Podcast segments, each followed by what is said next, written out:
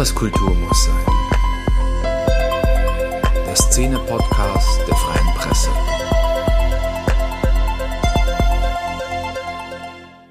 Hallo und herzlich willkommen. Hier ist eine neue Folge von Etwas Kultur muss sein. Mein Name ist Sarah Thiel und ich bin heute in Berlin und ich freue mich total, weil das was ganz Besonderes ist. Ich sitze hier in einer Mischung aus Theater, Fundus und Schreibwarenladen. Und das hat seine Bewandtnis, nämlich mit äh, unserer heutigen Gästin. Das ist Henrike Naumann. Hallo. Hallo, herzlich willkommen in meinem Reich. Vielen Dank für die Einladung. Magst du gleich mal sagen, warum das hier so aussieht, wie es aussieht? Du bist zwar Künstlerin, aber ähm, keine, die Bilder herstellt.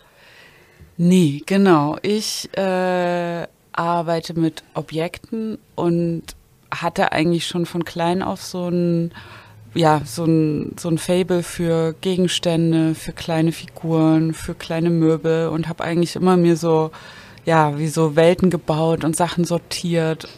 Und als ich dann äh, überlegt habe, was will ich eigentlich studieren äh, nach der Schule, war für mich klar, ich will gucken, ob das auch als Beruf funktioniert mit diesen kleinen Welten und die in groß zu bauen. Und dann bin ich erst zum Theater gegangen und habe Bühnen- und Kostümbild studiert, dann in Dresden an der Kunsthochschule.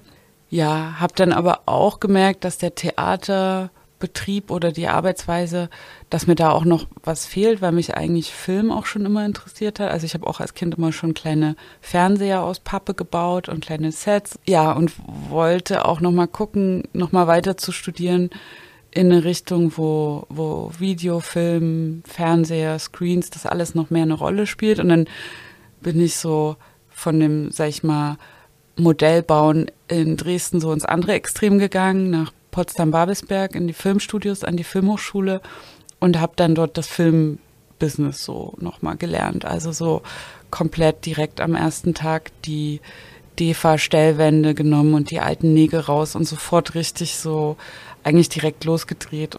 Genau, also nach Theater und Film bin ich dann zur bildenden Kunst gekommen und mache jetzt Videoinstallationen und nutze eigentlich das, was ich gelernt habe äh, beim Theater und beim Film im Kunstbereich. Also ich baue Räume, die man aber betreten kann und wo dann, wenn man das jetzt mit dem Theater vergleicht, äh, die Besucherinnen der Ausstellung wie zu den Schauspielern werden, die die Bühne betreten und dann was erleben und die sind aber selber die, die, die Hauptakteure oder für die das alles gemacht wird vom Film habe ich, habe ich zum einen auch wirklich die Filmarbeit mitgebracht, also dass ich wirklich auch Videos integriere in meine Installation und aber auch so, so ein bisschen diese ganze Produktionsarbeitsweise und dass das eben so, ähm, ja, man dann so ein Team hat und dann alles irgendwie so sehr schnell gehen muss und äh, dann irgendwie so eine große Produktion entstehen kann. Und hier in meinem Studio sitzen wir jetzt auch wie in so einem, ja, äh, Lagerfundus, wo eben diese Sachen entstehen. Und die ganze Technik, die Kabel haben wir hier gerade alle sortiert, die ganzen alten Kabel für Videorekorder, wo ich dann auch nochmal kurz überlege, aufheben, ja, okay, nochmal aufheben. Ja, also so ein bisschen bin ich auch ein Museum für so alte Technik, weil ich auch viel mit alter, nicht mehr so breit genutzter Technik arbeite, mit Video, mit DVD-Playern, mit Kassetten. Und ja, versuche so eine, auch so eine Medienarchäologie mit meinen Arbeiten zu betreiben, wo man dann, wenn man zum Beispiel eine VHS-Aufnahme sieht, sich sofort in eine bestimmte Zeit zurückversetzt sieht, in die 90er und, und ich dadurch die Leute so entführen kann. Also es sind zum einen diese, diese Technik, in der wir hier sitzen und eben die ganzen Objekte, also die Objekte, mit denen die Arbeiten entstehen und, und auch die, die dann von so einer großen Ausstellung ähm, mit großen Möbeln, die alle hier im Lager sind, dann irgendwie. Wenn ich mich jetzt hier umschaue, hinter mir stehen eine Menge graue und schwarze Kisten ähm, mit äh, Beschriftungen wie DDR Noir Osten, Evolution Chemnitz 2020. Das sind Ausstellungen ehemalige. Als letztes dazugekommen, denke ich, ist äh, Re-Education 2022. Die lief bis dieses Jahr, bis Ende Februar in New York. Genau, ja. Die erste Einzelausstellung in New York, das ist ein Ding, oder? Das ist ein richtiges Ding und wenn ich hier die Kiste sehe, kann ich es auch wieder gar nicht mehr glauben, weil das äh, wirklich so ein ja so ein krasser Traum immer war, mal nach New York überhaupt reisen zu können und aber dann bin ich das erste Mal hingereist und hatte gleich eine große Ausstellung und konnte da eine, eine Ausstellung auch produzieren. Äh, ja, das fühlt sich jetzt auch schon wieder an als wie so ein Traum, weil es so, so aufregend und so, so gut war. Ähm, es war halt so ein krasses Jahr 2022, weil ich bin am 24. Februar nach New York geflogen, 22 und wir wissen ja, da ging der Angriffskrieg los. Und ähm, zu dem Zeitpunkt hatte ich auch eine Ausstellung in Kiew, in der Ukraine, im Pinchuk Art Center und in der Tretjakov Galerie in Moskau, also in beiden Ländern. Und an dem Tag dann das erste Mal in die USA zu fliegen, auch mit dieser ganzen Unsicherheit, was bedeutet es jetzt so, das, das war krass. Und gleichzeitig bin ich aber dahin geflogen, um eine Arbeit über den Kalten Krieg mir auszudenken. Und auch eigentlich die, meine, meine, mein Vorschlag war, über den Kalten Krieg nochmal neu zu sprechen und zu sagen, ja, vielleicht hat der ja gar nicht richtig aufgehört. Ne? Und das habe ich vorher immer noch so vorsichtig gesagt. Und dann, ja, plötzlich ist es so, boom, 24. Februar und ich fliege nach New York und habe dann eigentlich diese, diese extremen Gefühle und Verunsicherungen eigentlich genutzt, das in eine Arbeit zu stecken und zu sagen, ich kann ich muss mich damit jetzt eh beschäftigen, um irgendwie selber klarzukommen. Und äh, ich habe jetzt die Möglichkeit, das als einen kreativen Prozess zu nehmen und zu sagen, ich mache jetzt hier in, in New York eine Arbeit über, was ist eigentlich vom Kalten Krieg jetzt übrig, wie ist der auch aus osteuropäischer Perspektive, aus westlicher Perspektive und natürlich auch so aus meiner Perspektive als so in Zwickau geboren und aufgewachsen, New York immer im Fernsehen dann in den 90ern gesehen und so eine Vorstellung davon. Und plötzlich bin ich da und kann irgendwie so die Hochhäuser anfassen und gucken, ob das jetzt Kulissen sind oder echt. Und dann habe ich die Ausstellung auch Re-Education genannt, ähm, um im Deutschen so Umerziehung. Und das war das Programm, äh, was die Alliierten nach Ende des Zweiten Weltkriegs in in Westdeutschland gemacht haben, um eben sozusagen Denazifizierung und Demokratisierung. Und ich habe ähm, mich gefragt, was bedeutet das dann eigentlich für mich, die ich in den 90ern in Ostdeutschland aufgewachsen bin, weil in der DDR gab es ja eine so eine so eine sozialistische äh, Denazifizierung und Umerziehung, aber es gab jetzt ja, als dann äh, Deutschland sich vereinigt hat und und die ehemalige DDR Teil der BRD geworden ist, gab es ja keine Re-Education, so was, was, was bedeutet es jetzt Westen zu sein, so oder, ne, sondern es war ja eher so Learning by Doing und, und ich als Kind habe das ja total aus dem Fernsehen und in der Schule ähm, mir so äh, zusammengereimt, aber war natürlich auch total fasziniert mit den USA, mit diesem Land, dass ich das so weit weg ist und in allen Fernsehserien ist und dass ich irgendwie nicht verstehe, aber total fasziniert davon bin. Und, ähm, und eine wichtige Serie für mich war da die Familie Feuerstein. Das war eigentlich so die erste Serie, an die ich mich so erinnere, wo ich, wo ich dachte, ah, jetzt lerne ich was über die USA. Also wie die so leben zusammen und so, weil die Serie, die Trickfilmserie spielt in der Steinzeit, aber eigentlich also die wurde produziert in den 60ern. Also man kriegt eigentlich einen Eindruck von so den, den Selbstbild der USA in den 60ern, also auch mitten im Kalten Krieg, in der Wirtschaftskrise. Und ähm, ja, und auch was da diese, diese so Familienvorstellungen und aber auch ähm, der Bezug zum Konsum und, und eigentlich wird da so eine Geschichte erzählt, so dass es die USA halt schon immer so, äh, so eine Konsumgesellschaft waren bis in die Steinzeit und äh, das, das fand ich halt schon immer einen spannenden Zugang, um, um über Amerika zu sprechen, aber auch eigentlich darum, wie Geschichte auch immer wieder neu erzählt und definiert wird. Also ich habe eine Arbeit gemacht, die Monotonie des Yeah, Yeah, Yeah. Die ist auch gerade in den Deichtorhallen in Hamburg zu sehen, in der Gruppenausstellung. Und da habe ich diese verschiedenen Vorstellungen von der Steinzeit im Kapitalismus und im Kommunismus miteinander verglichen und habe auf auf Ebay einen, einen Lehrfilm aus der DDR ersteigert, auf so richtig auf so, auf so Schmalfilm ähm, aus den 50ern, die die Geschichte der Urgesellschaft aus marxistisch-leninistischer Perspektive und habe das dann kontrastiert mit der Familie Feuerstein als so eine, naja, so ein bisschen humorvoller Blick auf die kapitalistische Vorstellung von der Steinzeit. Weil was das halt macht, ähm, mir zeigt es halt, dass, dass so eine Sache wie die Steinzeit, die so weit weg ist, halt in verschiedenen po politischen Systemen auch immer wieder neu interpretiert werden kann. Also man kann man kann sich das aus einer marxistischen Lesart angucken und sagen, hier, da war die Urgesellschaft, das war vor der, be bevor es Sklavenhalter gab und bevor so eine Ungerechtigkeit gekommen ist. Und, ähm, und wenn man aber, sage ich mal, aus kapitalistischer Perspektive drauf guckt, dann sagt man hier, äh, da sieht man irgendwie bestimmte Urinstinkte des Menschen, die dann erst im Kapitalismus richtig so zum Ausdruck kommen können. Oder, oder wir sehen so ein klares Rollenverhältnis, die Frau bleibt in der Höhle und der Mann geht jagen und das deswegen muss das auch heute so sein. Also diese so, diesen Rückgriff auf Geschichte, um eigentlich äh, heutige Politik zu rechtfertigen, das finde ich halt an der Steinzeit so besonders spannend, weil das so weit weg ist und wir haben nur so ein paar Steine und es ist eigentlich so viel Interpretation, dass ich das da so ganz gut untersuchen kann. Vielleicht erzähle ich noch ein bisschen, wie meine Arbeiten eigentlich aussehen.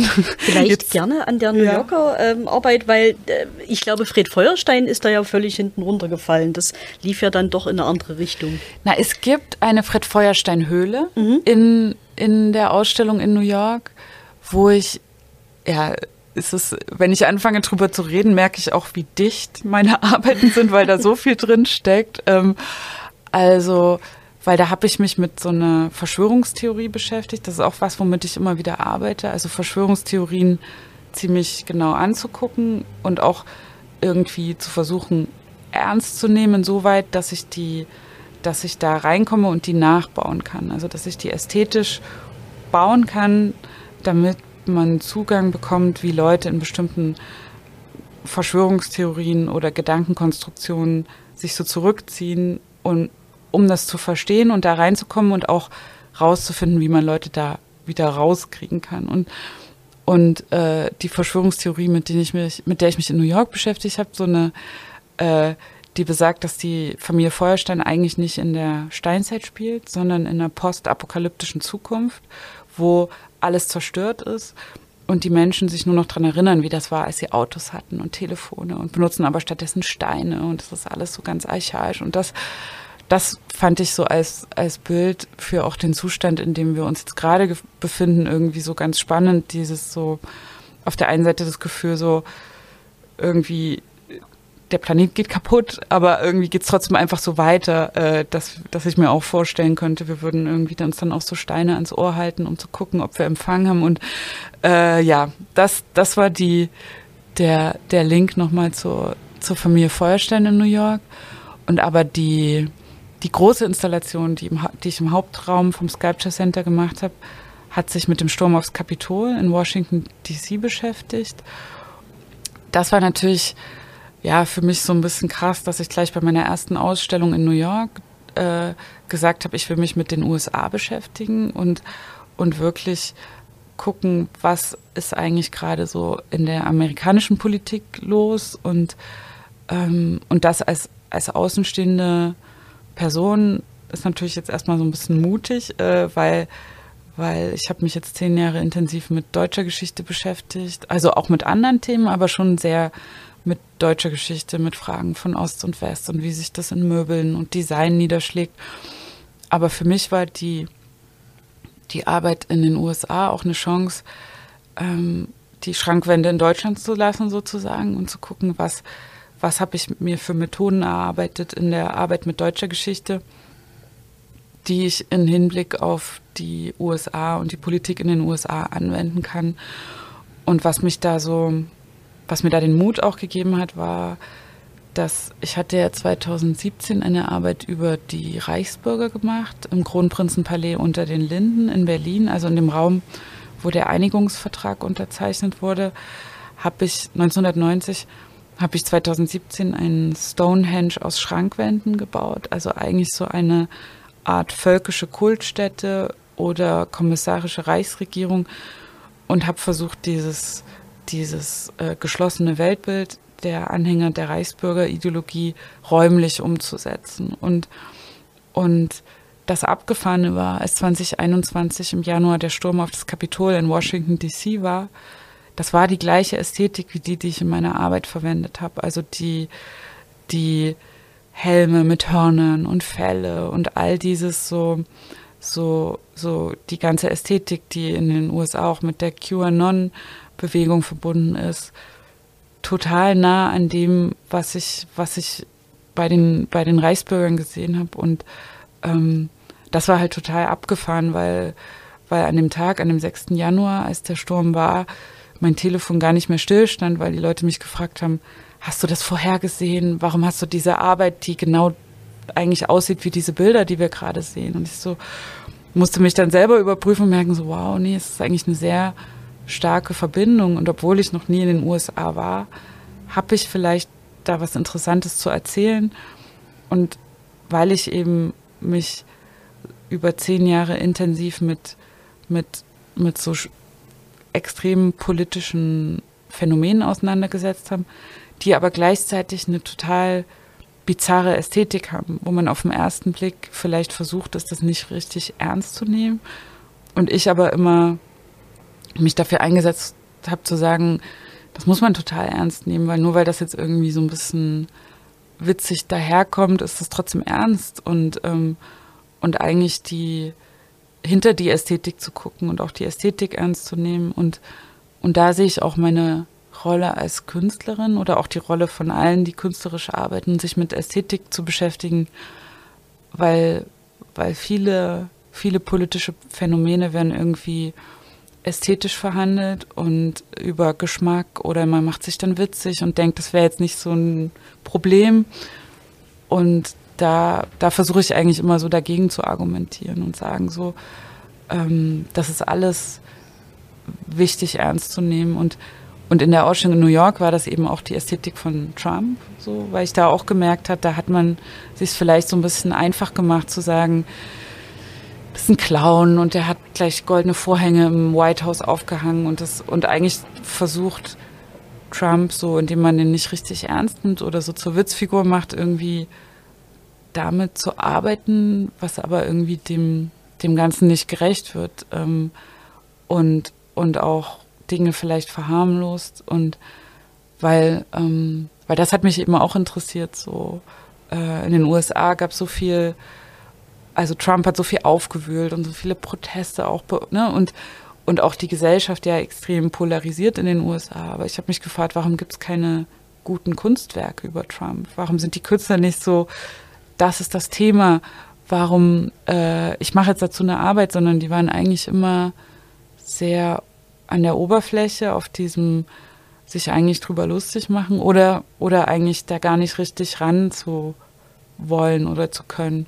Du hast dich letztendlich für einen Stuhlkreis entschieden. Also das Stonehenge plus die Hufeisentheorie in Stühlen.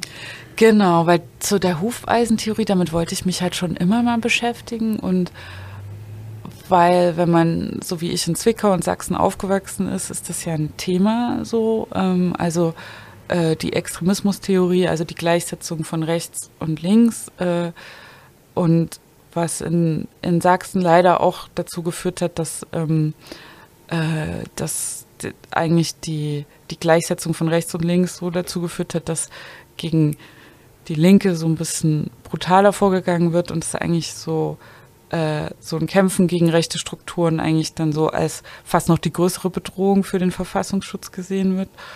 Und, ähm, und ich dachte, das regt mich so auf, ich muss eigentlich dieses Hufeisen mal bauen und zwar richtig groß. Und, und ich wusste auch, dass es auch in den USA ein Thema ist. Ähm, also dass als zum Beispiel diese, diese Demonstration in, in Charlottesville war, wo ein äh, auch White Supremacist äh, jemanden umgebracht hat, Trump danach gesagt hat, ja, it's fine and there were very fine people on both sides. Also eigentlich diese, diese Gleichsetzung von, von rechts und links und von, von, von Gewalt und Widerstand so, ähm, so äh, fortgeführt hat. Und ähm, in der Ausstellung im Sculpture Center habe ich dann dieses Hufeisen nachgebaut, also aus Stühlen einen Stuhlkreis gemacht, der angeordnet ist, wie als wäre das so ein Parlament, so, eine, so ein Kreis. Ähm,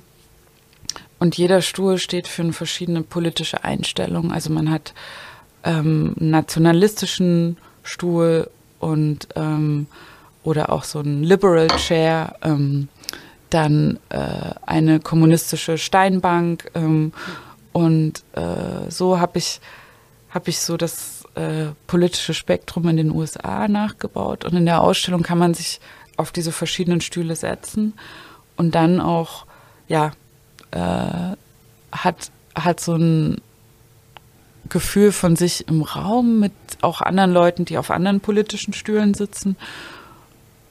Und zugleich äh, ja so eine so eine körperliche Erfahrung von was bedeutet das jetzt eigentlich oder wie wäre mein Leben, wenn das jetzt meine Überzeugung wäre? Und ähm, ja wir hatten auch ziemlich extreme Stühle. Also ich habe ähm, in den USA auch versucht wirklich krasse Stühle zu finden weil in in meiner Arbeit mit Deutschland und auch Ostdeutschland habe ich ja sehr auf alltägliche Möbel gesetzt, also die wir alle kennen, die irgendwie nach der Wende irgendwie auf die Straße gestellt wurden für den Sperrmüll, weil neue Möbel aus dem Westen gekommen sind oder eben auch dann ein paar Jahre später die Möbel nicht mehr gut waren und diese aber eigentlich immer so massenproduzierte Ikea oder postmoderne Kopien von Kopien, Sperrmüll, Sperrholz, freudscher Versprecher, Sperrholz und äh, und in New York, ne, was so Konsum und Objekte angeht, ist das natürlich die absolute Überforderung für mich gewesen, weil in dieser Stadt gibt es halt so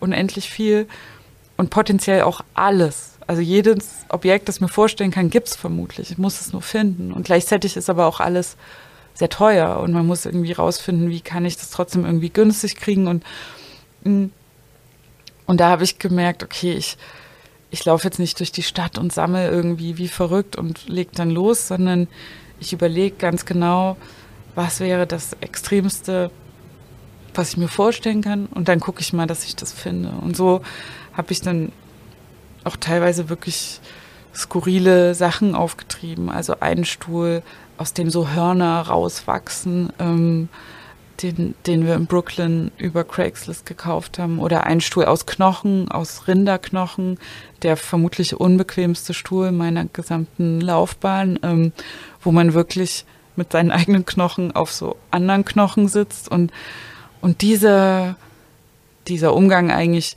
mit Extremismustheorie und gleichzeitig extremen Möbeln, das, das war super spannend für mich. Und eigentlich auch, dass ich eigentlich eine sehr minimale Arbeit gemacht habe, weil meine Arbeiten, die ich so vorher in Deutschland gemacht habe, wo ich ganze Möbelhäuser nachgebaut habe oder Läden und wirklich eigentlich Räume, wo man gar nicht weiß, wo man zuerst hingucken soll, weil dann ist noch Tapete und Teppich und so eine so eine krasse Dichte von von von Eindrücken und Ästhetiken und Objekten und Erinnerungen so habe ich da eigentlich das genaue Gegenteil gemacht und wirklich den Raum sehr leer gelassen, außer diese Hufeisenformation von Aber den da Stühlen. Ja jeder Stuhl auch seine Bedeutung gehabt. Also ich denke, der Klappstuhl stand nicht umsonst links. Genau, der Klappstuhl, der war für Sozialismus.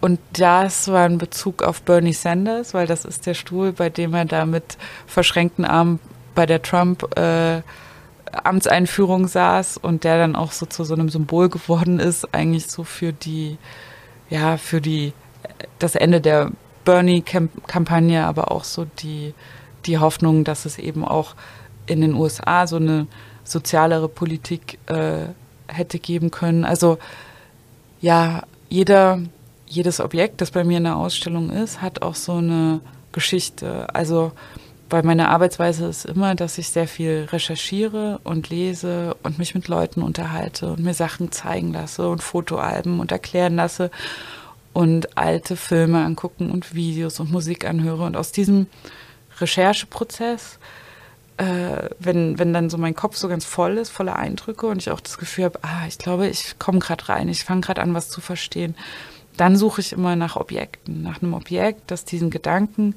oder diese Erkenntnis, die ich beim Recherchieren hatte, so widerspiegelt. Also so ein bestimmter Stuhl, wo ich sage, ja, das steht eigentlich dafür, was ich jetzt gerade über die USA verstanden habe. So. Und dann hole ich mir diesen Stuhl, stelle den ins Studio und dann geht's weiter. Und so so entsteht über meine Recherche so ein, so ein Fundus von Objekten, die aber alle total eine Bedeutung für mich haben und für meine Arbeit. Und, und wenn dann der Aufbau losgeht, dann kommen diesen ganze, diese ganzen Objekte zusammen und daraus entstehen dann die, die, die Installationen im Raum in, in Rücksprache auch mit der Architektur und reagieren eben darauf, was der, was der Raum auch so von sich aus so mitbringt und, und die sind dann aber eigentlich wie so ein, ja, ich dachte mal, wie so ein Buch im Raum, das man auch lesen kann. Also wenn man sich durch eine Ausstellung von mir durchbegibt und irgendwie vielleicht noch so den Zettel vom Eingang dabei hat, so für, für Einsteiger und,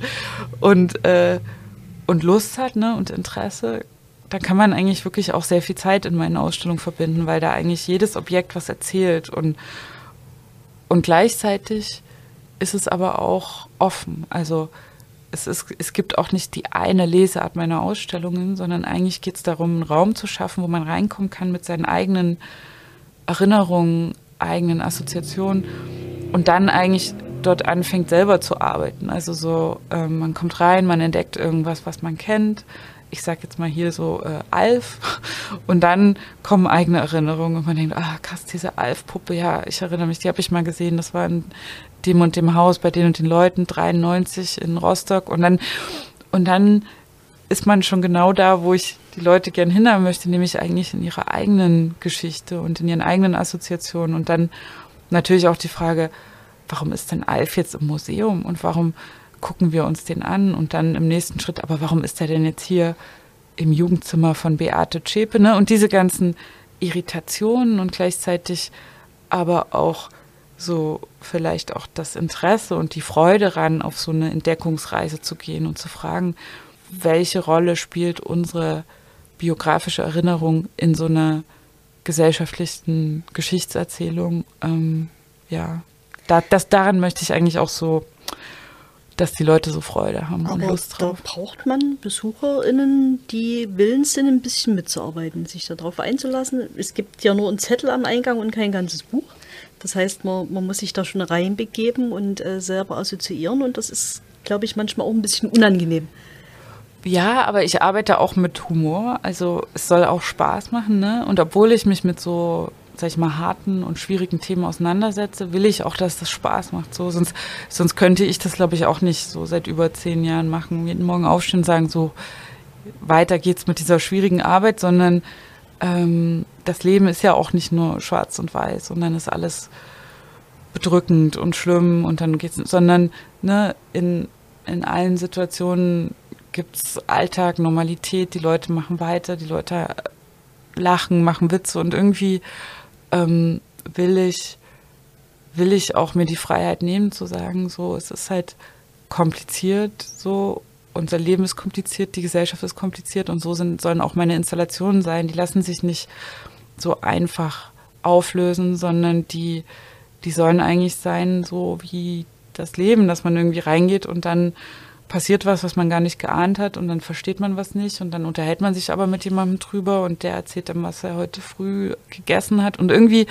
ähm, so Räume für Begegnung schaffen und aber auch im besten Fall eben nicht nur für so einen erlauchten Kreis von Leuten, die sich für Kunst interessieren und irgendwie so eine kunsthistorische Vorausbildung haben, sondern nein, ich will Arbeiten machen, die, die potenziell jeden irgendwie äh, ansprechen können. Und deswegen sind Möbel für mich halt auch so ein, so ein gutes Medium, weil, weil Möbel sind halt was, was wir alle kennen und auch was, wo wir total eine Meinung dazu haben. Und also wenn ich jetzt hier einen Stuhl hinstelle und der hat irgendwie so ein besonderes Design der 90er, dann bin ich mir sicher, jeder hat da sofort was dazu zu sagen. Also entweder so, oh nein, den hatte ich ja ganz vergessen. Ich wünschte, ich hätte ihn nicht wieder gesehen.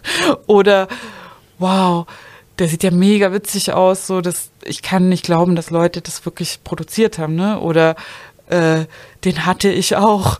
Und, und diese, dieser so direkte Zugang ist halt was, was, was glaube ich, viele Leute zu Kunst nicht so einfach herstellen können, weil sie denken, das wäre, sie verstehen das nicht oder es ist kompliziert oder man dürfte sich da gar nicht dazu äußern oder das sorgt ja auch für Frustration, wenn man das Gefühl hatte, werden Ausstellungen gemacht, die sind gar nicht für mich. Ne? Und, und da habe ich dann manchmal das Gefühl, das hängt auch damit zusammen, dass ich eigentlich so von Ostkunst geprägt bin, also Kunst der DDR, weil damit habe ich mich auch viel beschäftigt, also auch durch meinen biografischen Zugang, weil mein Großvater Karl-Heinz Jakob war ja Maler äh, in Zwickau auch so ähm, bekannt und, und mit, mit seiner Kunst und auch seiner Kunstgeschichte bin ich eigentlich viel mehr groß geworden als jetzt mit der Westkunstgeschichte, die ich dann natürlich irgendwie in der Schule hatte in den 90ern oder dann im Studium in Dresden, aber, aber so diese, dieser Zugang erstmal zur Kunst, merke ich, ist bei mir anders geprägt, weil ich, ich kriege es auch nicht wirklich so gut hin, Kunst als, sage ich mal, so ein westliches Konsumprodukt zu sehen und auch so zu produzieren, sondern ähm, ich sehe Kunst halt was, was erstmal eine gesellschaftliche Rolle hat und was auch irgendwie für alle zugänglich sein soll und auch diskutiert werden soll und verstanden. Also eigentlich, je mehr ich mich auch so mit den, mit den Diskussionen in der DDR über Kunst und Kunst am Bau und diese Sachen beschäftige, merke ich auch immer mehr, so dass das auch die Fragen sind, die, die mich beschäftigen. So wie, wie kann ich eine Arbeit machen, die eben nicht ähm, irgendwie Werte am Kunstmarkt generieren will, sondern die Räume schaffen will, wo man irgendwie zusammenkommen kann und über auch Gesellschaft und Politik auf eine andere Weise nachdenken und diskutieren kann. Das ist ja auch das Besondere an Installationskunst, dass die keine verkäufliche in der Regel ist, sondern eine temporäre, die dann wieder weggeräumt wird, dann hier in Kisten landet, wie wir das hier sehen, äh, oder, oder vielleicht auch wiederverwendet wird in der nächsten Installation eine ganz blauäugige Frage. Davon kann man aber nicht leben, wenn man sozusagen was hinräumt und wieder wegräumt und das vorher vielleicht auf Ebay noch erstehen musste. Ja, das, äh, da legst du den Finger in die Wunde. Also es ist, es ist auf jeden Fall eine Herausforderung. Also weil die halt, die Arbeit halt sperrig ist und nicht in dieses System so einfach reinpasst. Ähm, und ich auch diesen Kompromiss nicht machen möchte, jetzt zu sagen, okay, äh, ich mache eigentlich diese großen Installationen, aber um irgendwie kommerziell erfolgreich auch sein zu können, mache ich jetzt Flachware. Also mache irgendwie zweidimensionale Bilder von meiner Arbeit, die sich dann verkaufen lassen für Sammler.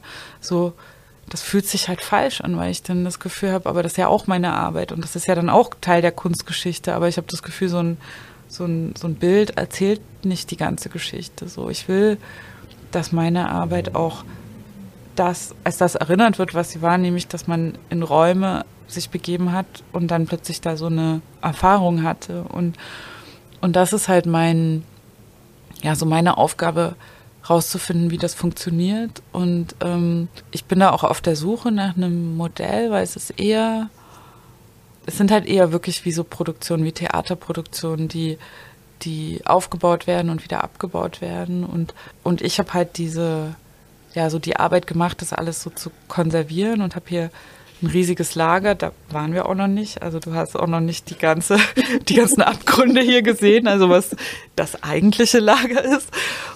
Und ich merke auch, ich bin jetzt so an so einem Punkt, wo ich das auch wichtig finde, für diese Arbeit einen Ort zu finden, weil ich habe die alle, soweit mir das möglich war, aufbewahrt. Also auch die richtig schweren und großen und unhandlichen für, für Sammler ist das schwierig und auch nicht so attraktiv, weil es sind halt wirklich ganze Räume und, ähm, und, und auch für mich ist es natürlich schöner zu wissen, das ist in einer öffentlichen Institution und deswegen sind meine Arbeiten eigentlich für Museen so äh, gemacht und viele entstehen ja auch in Zusammenarbeit mit Museen, also dass mich ein Museum einlädt und sagt, hier ist der Raum, mach hier was. Ne? Und dann äh, ist jetzt meine, mein, mein Wunsch oder wie ich jetzt weiter arbeite, eigentlich von Anfang an mit dem Museum gemeinsam zu überlegen, was wird denn danach mit der Arbeit? Wie können wir die denn bewahren?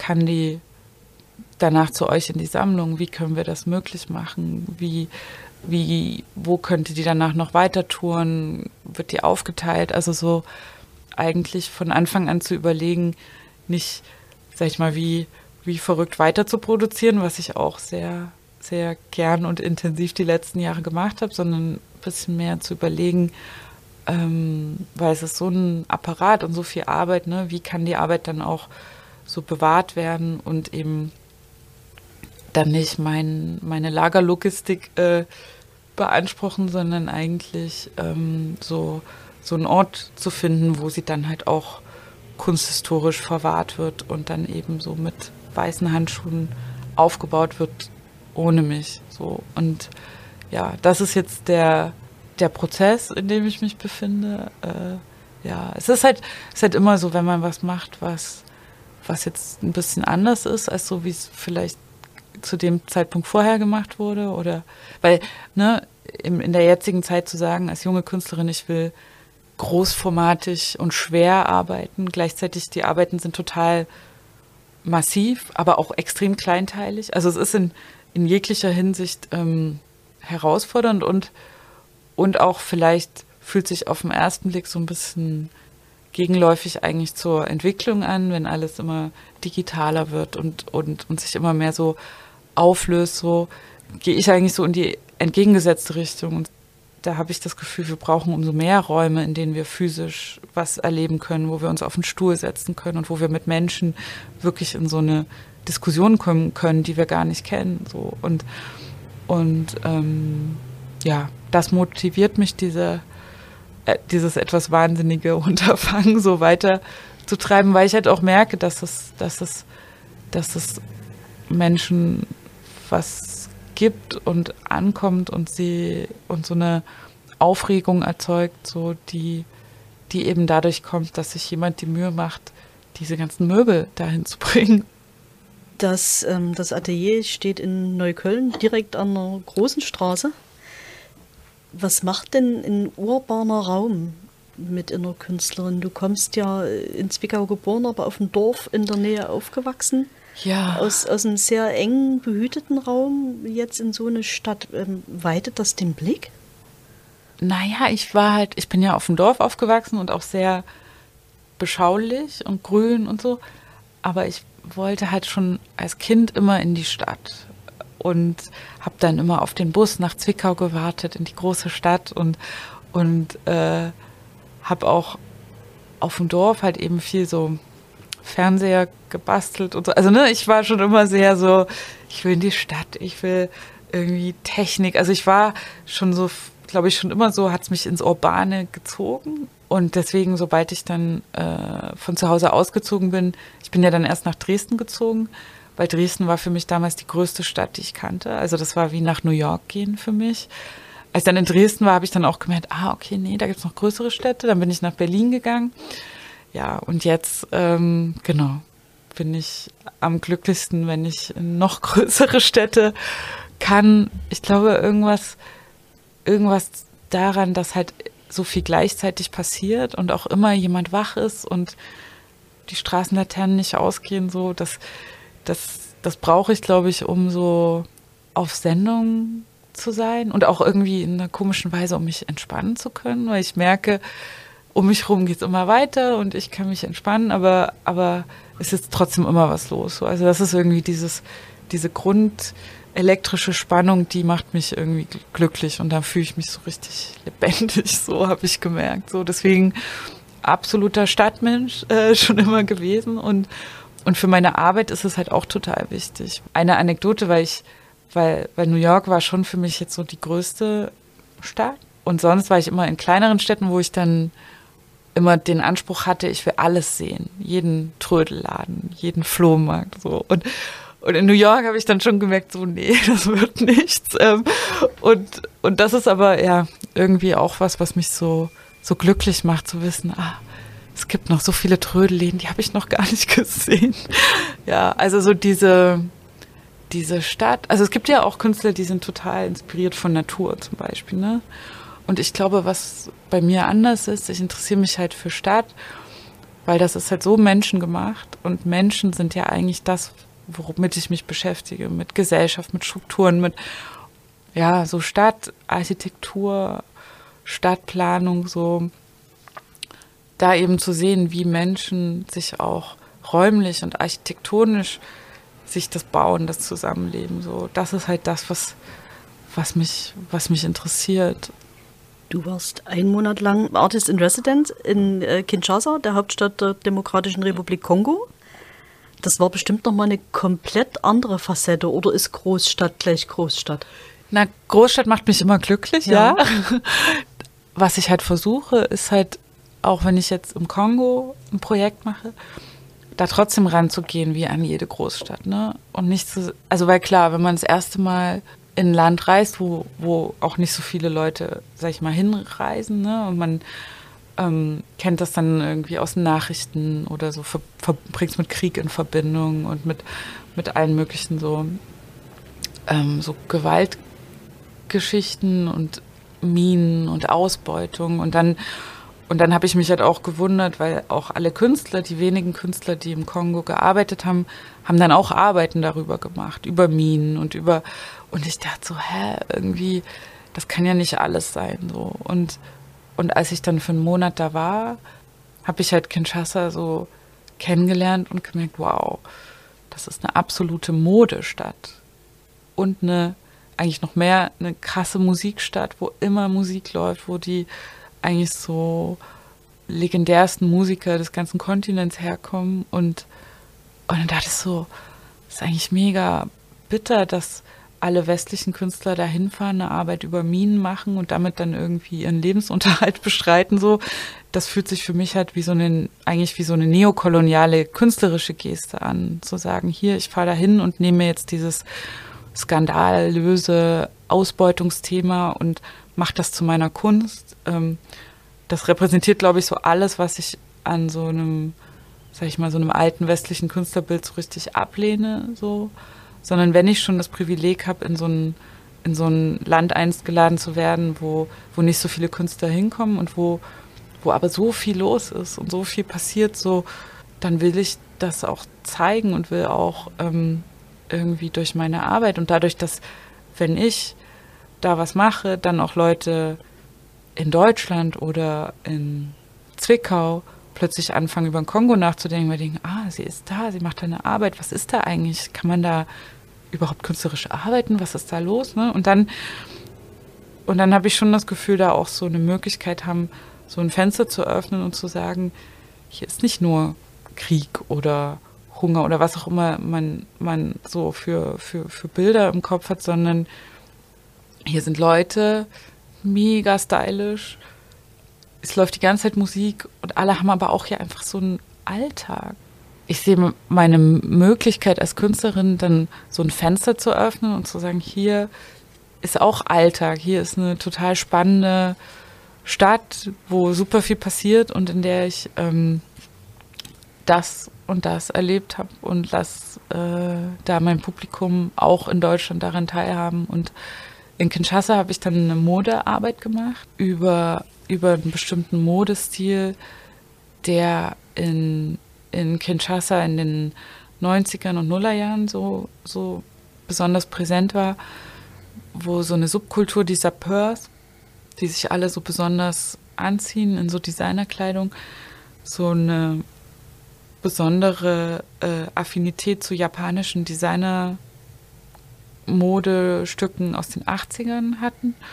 Und das fand ich so super spannend. Und das hat mich dann auch dazu geführt, das zu verbinden. Also nach meinem Aufenthalt in Kinshasa war ich dann in Tokio zwei Jahre später für drei Monate und habe eigentlich diese zwei Orte auch miteinander verglichen. Und zwar beides zwei sehr große, sehr aufregende Städte, sehr unterschiedlich.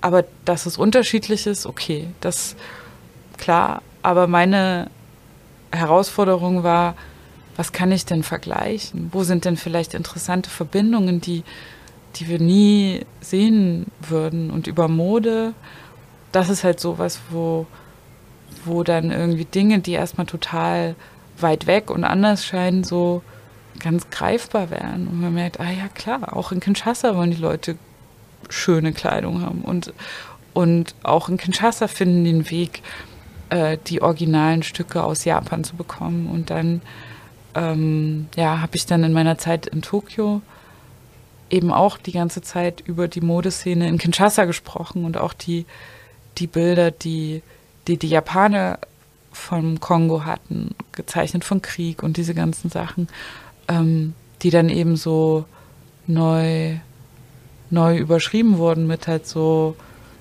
Bildern, die eher so Verbindungen herstellen als so Unterschiedlichkeit. Ja. Der Name ist vorhin schon mal gefallen. Gehen wir mal noch ein Stück weiter zurück. Ähm, Beate Zschäpe, mhm. die war ähm, Bestandteil deiner Diplomarbeit 2012. Das war naheliegend oder nicht?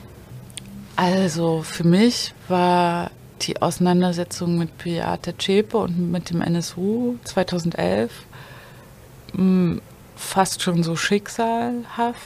Ich hatte das nicht geplant, ich hatte es auch nicht vor ich hätte mir das auch, glaube ich, nicht so ausgesucht, aber ich war an dem 4. November 2011 in Zwickau bei meiner Oma, die auch in Weißenborn so in einen Kilometer Entfernung von der Frühlingsstraße gelebt hat und war mehr oder weniger live dabei, so als dann das Haus explodiert ist und es in den Nachrichten kam und dann nach und nach so die ganzen ähm, Details so bekannt wurden und und das war halt irgendwie so abgefahren, da zu sein und zu denken, ah, meine Oma war bei dem gleichen Bäcker und die Nachbarn und da und und diese so damit irgendwie so umzugehen, wie normal das eigentlich war, dass die da sein konnten in Zwickau so. Und dass das aber eigentlich nicht normal sein sollte und dass diese Gefühle und auch dieser Horror so, da habe ich gemerkt, da, da muss ich mich auch irgendwie persönlich damit auseinandersetzen, um dann auch wieder so mal gerne nach Zwickau zu kommen. So muss ich da irgendwie so einen Umgang damit finden. Und gleichzeitig war ich in, in dem Moment auch am Ende meines Studiums und musste mich irgendwie entscheiden. So wie, wie will ich jetzt weiterarbeiten? Will ich, will ich jetzt in so eine kommerzielle Filmrichtung gehen und mein Diplom äh, mit einem Spielfilm machen, wo ich dann die Ausstattung mache und dann habe ich so meine erste, äh, so meine erste Referenz und kann dann eben so im Filmbusiness arbeiten. Oder sage ich, ich gehe in die andere Richtung und nutze dieses Diplom und diese eigentlich so intensivste Zeit der Recherche und Auseinandersetzung, die man im Studium hat, um zu experimentieren und auch zu überlegen, wie kann ich zu dem Thema NSU und die Frage, was das mit den 90ern zu tun hat, äh, eine Arbeit schaffen, die, die auch was in die Diskussion reinbringt, was mir so gefehlt hat. Und da kommt dann, spielt dann auch wieder Ästhetik eine Rolle. Also so die, ich wollte auch eine, eine Ästhetik finden, um über die 90er im Osten zu sprechen, um über Radikalisierung zu sprechen und eigentlich das, wo der NSU herkommt und was ich ja auch sehr ähm, gesehen habe, so äh, was passiert ist. Und in gewisser Weise war ich halt, als ich, als ich Sachsen verlassen hatte, so ganz froh, dass auch so die 90er irgendwie so ein bisschen zu vergessen und hinter mir zu lassen. Und wenn es um Neonazis ging, habe ich immer auch gesagt, ja, das ist so 90er und hatte das irgendwie so ein bisschen so hinter mir gelassen. Und mit dem NSU kam das halt zurück, aber in so einer erwachsenen Variante. So. Und also, dass die Teenager der 90er da nicht, wie, wie man auch damals gesagt hat, so, ja, die sind, das ist so, das sind so Teenager und das ist Rebellion und das ähm, geht dann schon wieder weg, so, sondern nein, wird erwachsen, das wären Strukturen, das wären Familien, wo dann auch Gedankengut weitergegeben wird an die Kinder oder im Fall des NSU dann halt eben auch wirklich ähm, Rechtsterroristen. Und und ich wusste, um zu verstehen, was in Zwickau 2011 passiert ist mit dem Bekanntwerden des NSU, muss ich in die 90er zurückgehen, um die Jugendgeschichten zu erzählen und auch meine eigene Kindheit und Jugend mit reinbringen und bearbeiten und aber auch einen Raum zu schaffen, wo eben jeder über seine eigene Vergangenheit nachdenken kann. Also ähm, ich habe da parallel dazu ein Fotoprojekt gestartet, Where Were You in 92? Also, wo warst du 1992? Wo ich alle, die ich so getroffen habe und kannte und auch alle, die an meiner Diplomarbeit mitgewirkt haben, gebeten habe, ein Foto von sich aus dem Jahr 92 rauszusuchen. Und, und 92 habe ich als, als, als Jahr für meine Diplomarbeit gewählt, weil das das Jahr war, wo der NSU sich so formiert hat als Trio oder die drei sich so kennengelernt haben, aber auch das Jahr mit den mit so diesen den meisten rechten Übergriffen äh, in Deutschland, also Ost und West, die Progrome und und ich eigentlich gemerkt habe, man man muss sich mit diesem Jahr beschäftigen, um zu verstehen, wo der NSU herkommt, aber auch wie, wie dann eben zum Beispiel nach Rostock-Lichtenhagen das Asylrecht abgeschafft wurde, also wie eigentlich auch politisch so ähm, der Weg geebnet wurde für die damaligen Anhänger der rechten Szene zu denken, ah stimmt, wenn wir mit wenn wir so auf die Straße gehen, wenn wir was anzünden, wenn wir Gewalt ausüben, dann können wir tatsächlich auch Politik verändern und dafür sorgen, dass Gesetze geändert werden. Und diese Verbindung von Gewalt und Politik, so, das spiegelt sich halt so im, aus meiner Perspektive im Jahr 92 und, und ich will aber diese Sachen so sehr persönlich machen und eigentlich auch, also beim Sprechen über den NSU und Zwickau auch nicht über den NSU sprechen als was, was dann plötzlich 2011 wie so von Aliens in Zwickau abgeworfen wurde, sondern über Dinge, die so gewachsen sind, so mit uns allen dabei in unserer Gesellschaft, weil ich auch, ähm, also wenn ich mich mit so, so politischer Radikalisierung beschäftige und oder auch mit so Verschwörungsthemen wie den Reichsbürgern, so, dass, dass das alles Teil von unserer Gesellschaft und die, da sind, da hängen wir auch mit drin. So. Wir sind, das ist keine, das lässt sich nicht so einfach auflösen, so wie das die Nachbarn von meiner Oma waren in, in Weißenborn, so hängen wir da alle mit drin so und, und müssen uns halt auch gemeinsam fragen, wie, wie wir damit umgehen. So. Und mein Weg als Künstlerin ist eben, das über die Möbel zu machen, also zu sagen, hier, es geht um dieses krasse politische Radikalisierungsphänomen, aber eigentlich stehen hier nur Ikea-Möbel. Also das sind keine Radikalisierungsmöbel oder politische ihr Möbel. Jugendzimmer nachempfunden. Genau, ich habe das Zimmer von Beate Zschäpe nachgebaut, als ausgehend von den Fotos, die, die dann so alle so nach und nach auch aufgetaucht sind aus den 90ern mit der Bravo und dem Plüschtieren und Mickey Mouse und weil, weil das hat mich irgendwie so erschüttert, dass das eben nicht diese so diese Terroristin ganz weit weg und völlig an, ne, so, so, sondern so, ach stimmt, hatte ich auch, hatte ich auch, kenne ich.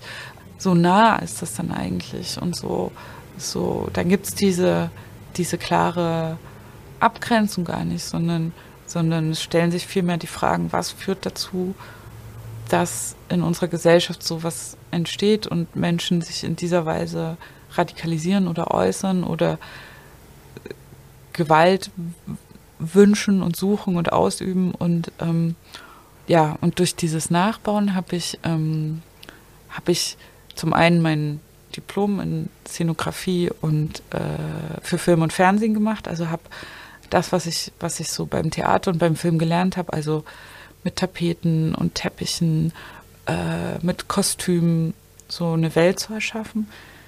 Diese, dieses Handwerk habe ich genutzt, um die 90er nachzubauen und um das Zimmer von Beate Zschäpe als Set nachzubauen und mit Kostümen und Schauspielern sowas wie so ein Fake Found Footage zu produzieren. Also ein Video richtig auf VHS-Kamera gedreht, die steht da auch äh, da hinten in der Ecke also auf großen Kassetten, auf einer Kamera aus den späten 80ern, frühen 90ern mit Schauspielern diese Home-Videos inszeniert, die aussehen, als hätte ich die gefunden, als wäre das irgendwie jetzt nochmal so die, das, das verschwundene Jugendkassette, äh, die, die jetzt so exklusiv zu sehen ist, aber wir haben das alles inszeniert. Wir gehen eigentlich genau in die Geschichte rein und sagen, wir wollen da jetzt nochmal hin zurück und wir wollen gucken, was ist da eigentlich passiert und an welcher Stelle ist es irgendwie so Teenager-Blödelei und alles ist irgendwie nicht richtig ernst gemeint und an welchen Stellen wird es ernst und, und auch an welchen Stellen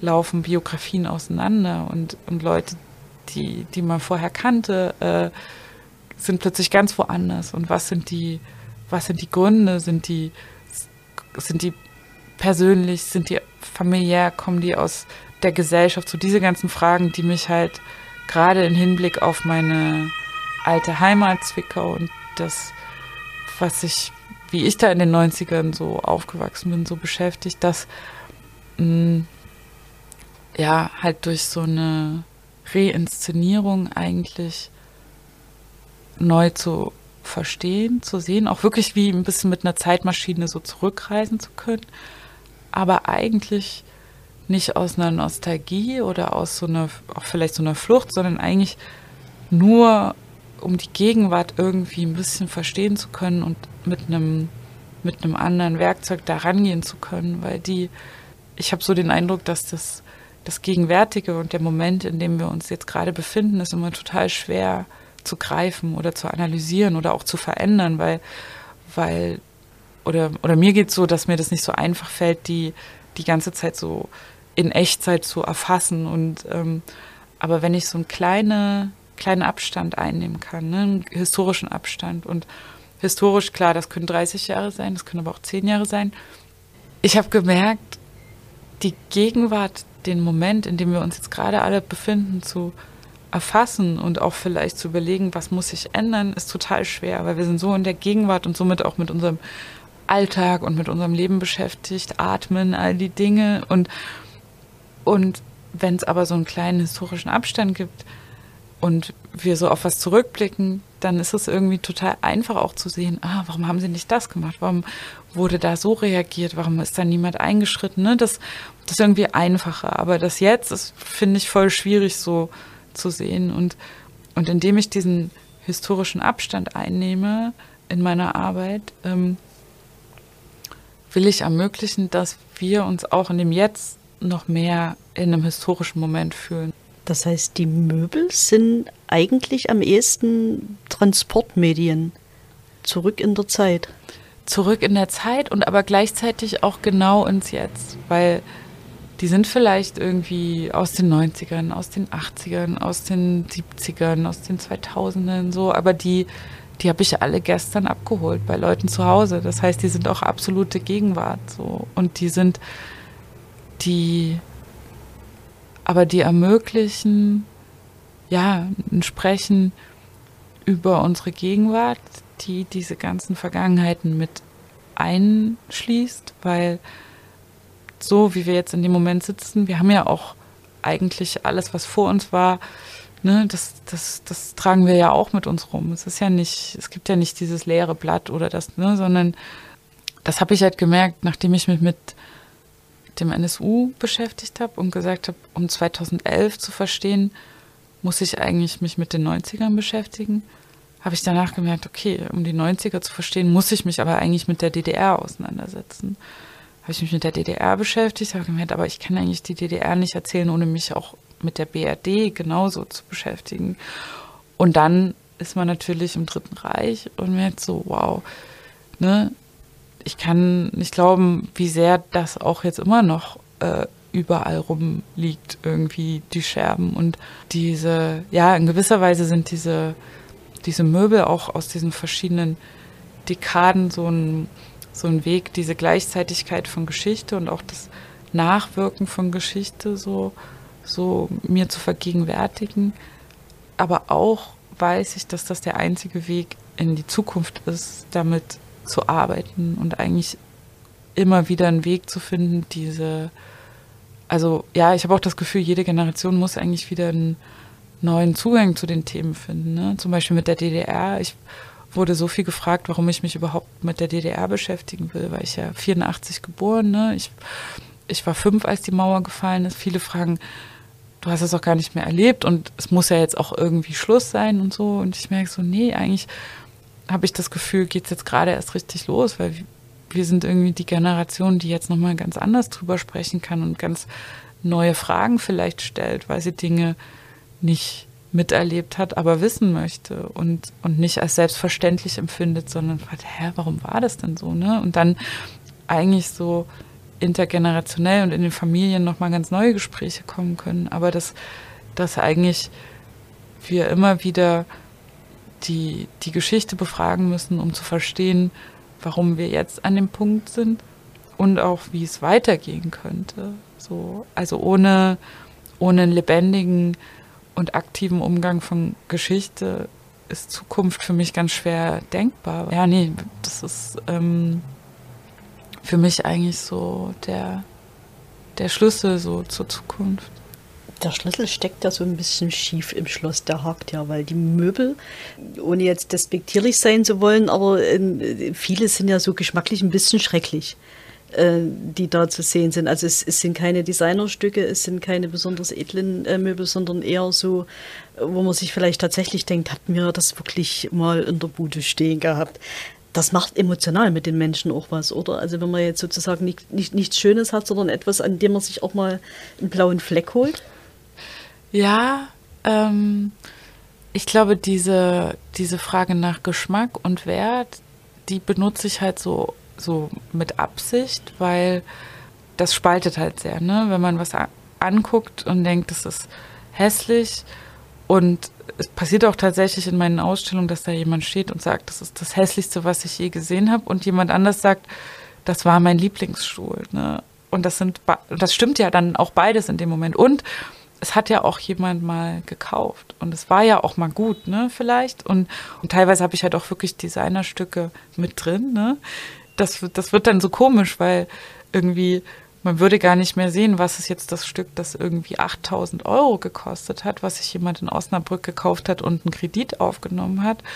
Oder das Teil aus, was irgendwie für 20 Mark in einem Billigbaumarkt gekauft, ne, die stehen nebeneinander und in einer gewissen Weise kriegt man das gar nicht mehr so richtig dechiffriert, wenn man die, wenn man das jetzt nicht so wie ich weiß, so von den Besitzern, was die dafür bezahlt haben. Das heißt, in einer gewissen Weise wird dann mit einer bestimmten Zeit alles zu Trash. Aber wenn noch mal mehr Zeit vergeht, vielleicht auch wieder zu Gold. Ne? Das ist auch was, was, was ich gerade bei so noch einer noch so einer Generation so jünger beobachtet habe, also so die so Ende der 90er geboren sind, die das, die diese Ästhetik zum Beispiel gar nicht mitbekommen haben, die total begeistert davon sind und sich die Wohnungen jetzt so einrichten wollen. Das heißt so, ne, ich alles ist möglich. zusammengekniffen. ja, ja, nee, ich, ja, und da merke ich auch, jetzt muss ich eigentlich auch wieder mit einer anderen Ästhetik arbeiten, weil ne, ich habe irgendwie jetzt auch gelesen, die IKEA Vintage-Teile sind auch gerade teurer als manche Bauhausteile, so, weil das halt jetzt wieder so begehrt ist. Das heißt, diese Zuschreibung von Wert verändert sich kontinuierlich, aber auch Geschmack ist was, was sich verändern kann, aber auch sehr polarisieren kann. Und in gewisser Weise nutze ich Geschmack als so, als was, was ich mit politischer Einstellung vergleiche, weil so wie, wie wir irgendwie den gleichen Stuhl angucken können und zu völlig unterschiedlichen Schlüssen kommen können, was jetzt mit dem ist und ob der schön ist oder schlimm, kann auch ein politisches Argument und ein Argument, wenn man mit aus verschiedenen politischen Perspektiven oder Einstellungen oder Vorgeschichten drauf guckt, völlig unterschiedliche Schlüsse zulassen. Und eigentlich so zeigt mir das auch, dass dann manchmal mit Argumenten kommt man gar nicht mehr so richtig weiter, weil die, weil das ist wie ein anderes, als würde man was anderes sehen. Ne? Und, und ich glaube, das reizt mich auch daran, so mit so krassen Möbeln zu arbeiten, die so eine sehr fast schon physische Reaktion auslösen, dass Leute denken so, oh, ich muss da jetzt drüber reden, ne? Und so. Dann nicht nur ist dann so das Eis gebrochen, sondern ich kann auch sagen, ne, so wie wir uns jetzt über so einen Stuhl fast in die Haare kriegen können, ne? wie, wie, wie diskutieren wir denn über das, was wir so politisch vor uns haben und haben wir, haben wir Möglichkeiten, in ein Gespräch zu kommen oder, oder wissen wir eigentlich schon, was das Problem mit dem Stuhl ist? So. Und das, ähm, diese, diese Fragen auch von so Diskussionen und wie, wie wir wieder ins Gespräch kommen können und wie wir vor allem, und das ist mir halt bei, bei, bei diesem Ansatz, wirklich Leute in einen Raum zu kriegen, die sonst vielleicht auch gar nicht miteinander diskutieren würden, ähm, nicht nur, was sind unsere Überzeugungen, sondern wie gut sind wir auch darin, die Leute näher zu bringen, die die Welt anders zu sehen und die vielleicht auch zu überzeugen. Ist es denn so, dass man tatsächlich an Möbeln eine bestimmte Einstellung ablesen könnte? das ist eine Sache, die ich immer wieder so ein bisschen provokant als Behauptung aufgestellt habe mit meinen Arbeiten. Aber eigentlich, um die Leute so ein bisschen aus der Reserve zu locken und um dann in so spannende Diskussionen reinzukommen, weil in meinen Arbeiten habe ich immer auf den ersten Blick sehr manchmal auch eindeutige Zuordnungen gemacht. Zum Beispiel jetzt auch zwischen Ost und West. Ne? Zu sagen, hier ist, äh, hier ist eine Installation, auf der einen Seite ist Osten, Westen, das sind die Möbel. Und dann denkt man, ah, okay, also dann guckt man die anders an, weil man denkt, ah, das sind hier die ostigen Möbel und dann ist es so. Und, ähm, und im zweiten Schritt stellt sich aber raus, die sind ja alle aus dem Westen. So, es ist halt, also es geht halt gleichzeitig um den Osten und den Westen. Das heißt, die, diese, diese auf den ersten Schritt, auf den ersten Blick eindeutige Zuordnung ist eigentlich viel komplizierter und auch mehr von der eigenen Perspektive abhängig. Die Fragen, die ich mit den Möbeln dann aufwerfen will, also auch gerade wenn es um Ästhetik geht und um Wert und um Möbel, die auch so eine Brüchigkeit haben oder nicht so qualitativ hochwertig, so ähm, Fragen, wo eigentlich die Bruchkanten gesellschaftlich sind, die dann eben auch oft zwischen Einkommensgruppen oder äh, verschiedenen Klassenzugehörigkeiten, also ähm, eben anders verlaufen. Und wenn ich ein Möbelstück einer bestimmten politischen Einstellung zuordne, dann eigentlich auch als so eine Herausforderung zum Gespräch und auch damit vielleicht ähm, nicht übereinzustimmen und das zu diskutieren. Und, und das ist eigentlich so, das sind die Momente in Ausstellungen, die mich so besonders freuen, wenn dann, wenn man dann um so einen Stuhl rumsteht und eigentlich schon so, so in so einer total hitzigen Debatte über Politik und Gesellschaft ist und plötzlich kommt man wieder zu sich und guckt auf so einen Stuhl runter und sieht, okay, wir haben eigentlich gerade über einen Stuhl diskutiert und, äh, und der wird dann zu einem, zu so einem Träger von unseren Interpretationen und auch zu einer Möglichkeit, über Dinge zu sprechen, die manchmal irgendwie vielleicht nicht so leicht über die Lippen kommen. Und auch auf dem Stuhl Platz zu nehmen und die eigene Position in der Gesellschaft nochmal auf so eine andere Weise zu erfahren und, und im schönsten Fall ähm, dann wieder nach Hause zu gehen und da auf dem Stuhl zu sitzen, weil da sind ja auch Stühle. Das heißt, die Arbeit geht ja dann weiter und greift ja auch ins Privatleben über und da freue ich mich dann auch immer, weil ich kriege auch viele Fotos geschickt von Leuten, die irgendwie in einem Hotel sind, wo dann irgendwie so ein Schrank ist, der aussieht wie aus meiner Arbeit oder, oder in einem Laden und so. Und dann eigentlich diese, diese Auseinandersetzung so weitergeht, weil diese Möbel halt auch immer wieder auftauchen. Und diese Verbindung dann von einer Erfahrung in einer Ausstellung, die aber auch dann so bleibt und eigentlich immer bei einem bestimmten Stuhl wiederkommen kann, äh, da habe ich dann das Gefühl schon so mit meiner Arbeit irgendwie ganz gut in die Realität eingegriffen zu haben. Ja. Dann werfe ich jetzt einen letzten Blick auf die Stühle hier die ähm, so in Chrom sind mit so einer Polsterung in Schlangenlederoptik. Hätte ich mir vermutlich auch in den 90ern nicht gekauft, weiß ich nicht. Und ich gehe dann nach Hause und gucke meine eigenen Stühle nochmal mit völlig neuen Augen an. Absolut. Ich hoffe auch, dass du hier kein, keine Rückenschmerzen von dem Nein, schwarz äh, Designer-Teil Okay. Dann vielen herzlichen Dank. Es hat mich sehr gefreut. Hat mich auch sehr gefreut. Alles Gute. Danke. Tschüss.